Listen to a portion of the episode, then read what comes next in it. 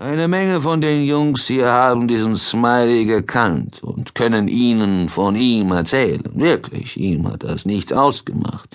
Er hat auf alles gewettet, der verrückte Kerl. Einmal lag Pfarrer Walkers Frau längere Zeit schwer krank da nieder und es sah schon so aus, als wäre sie nicht mehr zu retten. Aber eines Morgens kam der Pfarrer herein Smiley ging auf ihn zu und erkundigte sich nach ihrem Befinden und der Mann sagte, es ginge ihr wesentlich besser, dank dem Herrn für seine unendliche Gnade und sie erholte sich so gut, dass sie mit der Hilfe der Vorsehung noch einmal gesund würde. Und Smiley sagte, bevor er nachdachte, na, jedenfalls wette ich zweieinhalb Dollar, dass sie nicht wieder auf die Beine kommt.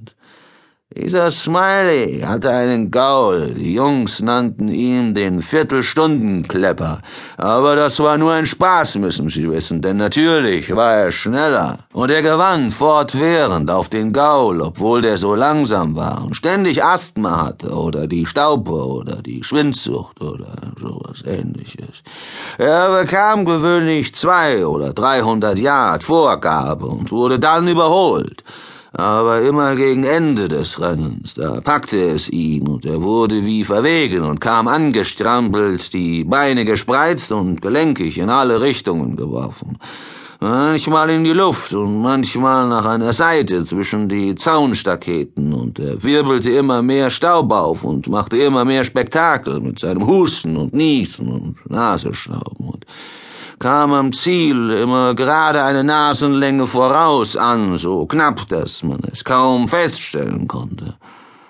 und er hatte eine kleine, kurzbeinige, junge Bulldogge. Wenn man die sah, schien sie einem keinen Cent wert, höchstens dazu da herumzusitzen und gemein auszusehen und auf der Lauer zu liegen, um was zu stehlen. Aber sobald man Geld auf ihn setzte, wurde das ein anderer Hund. Der Unterkiefer schob sich so vor wie das Vorderdeck von einem Dampfer und die Zähne entblößten sich und flackerten wild auf wie die Kesselfeuer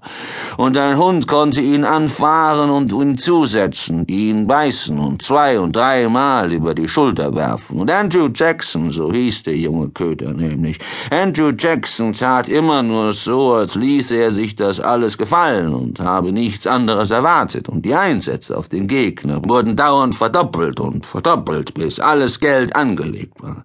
Und nun plötzlich packte er den anderen Hund genau am Hintergelenk und biss sich fest. Er kaute nicht, verstehen Sie, sondern schnappte nur zu und hängte sich daran, bis sie das Handtuch warfen und wenn's ein Jahr dauerte. Smiley hat mit dem Köter jede Wette gewonnen, bis er sich einmal einen Hund vorknüpfte, der keine Hinterbeine mehr hatte, weil er damit in die Kreissäge geraten war. Als die Sache lange genug gedauert hatte und alles Geld gesetzt war, der Köter jetzt nach seinem Lieblingshals schnappen wollte, da merkte er sofort, wie man ihn hereingelegt hatte und wie ihn der andere Hund sozusagen in der Tasche hatte, und er schien überrascht, und dann sah er irgendwie entmutigt aus und machte keinen Versuch mehr, den Kampf zu gewinnen, und so musste er übel zugerichtet das Feld verlassen. Er warf Smiley einen Blick zu, als wollte er sagen, sein Herz sei gebrochen und es sei Smileys Schuld, weil er ihm einen Hund vorgesetzt hatte, der keine Hinterbeine hatte, an denen man sich festhängen konnte, worauf er sich doch beim Kampf hauptsächlich verließ, und so hinkte er dann ein Stückchen zur Seite legte sich nieder und starb. Er war ein guter Köter, dieser Andrew Jackson, und er hätte sich einen Namen gemacht, wenn er am Leben geblieben wäre, denn er hatte das Zeug dazu, und er war begabt, ich weiß das, denn er hatte ja keine Gelegenheiten, die der Rede wert waren, und das ist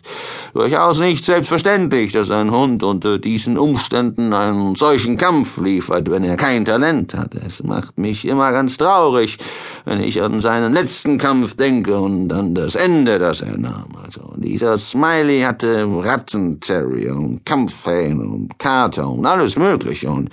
das man gar nicht aufzählen kann, und man konnte ihm auf nichts eine Wette anbieten, die er nicht annahm. Eines Tages fing er einen Frosch, nahm ihn mit nach Hause und sagte, er habe vor, ihn zu trainieren, und so tat er drei Monate nichts anderes, als sich in den Garten zu setzen und dem Frosch das Springen beizubringen.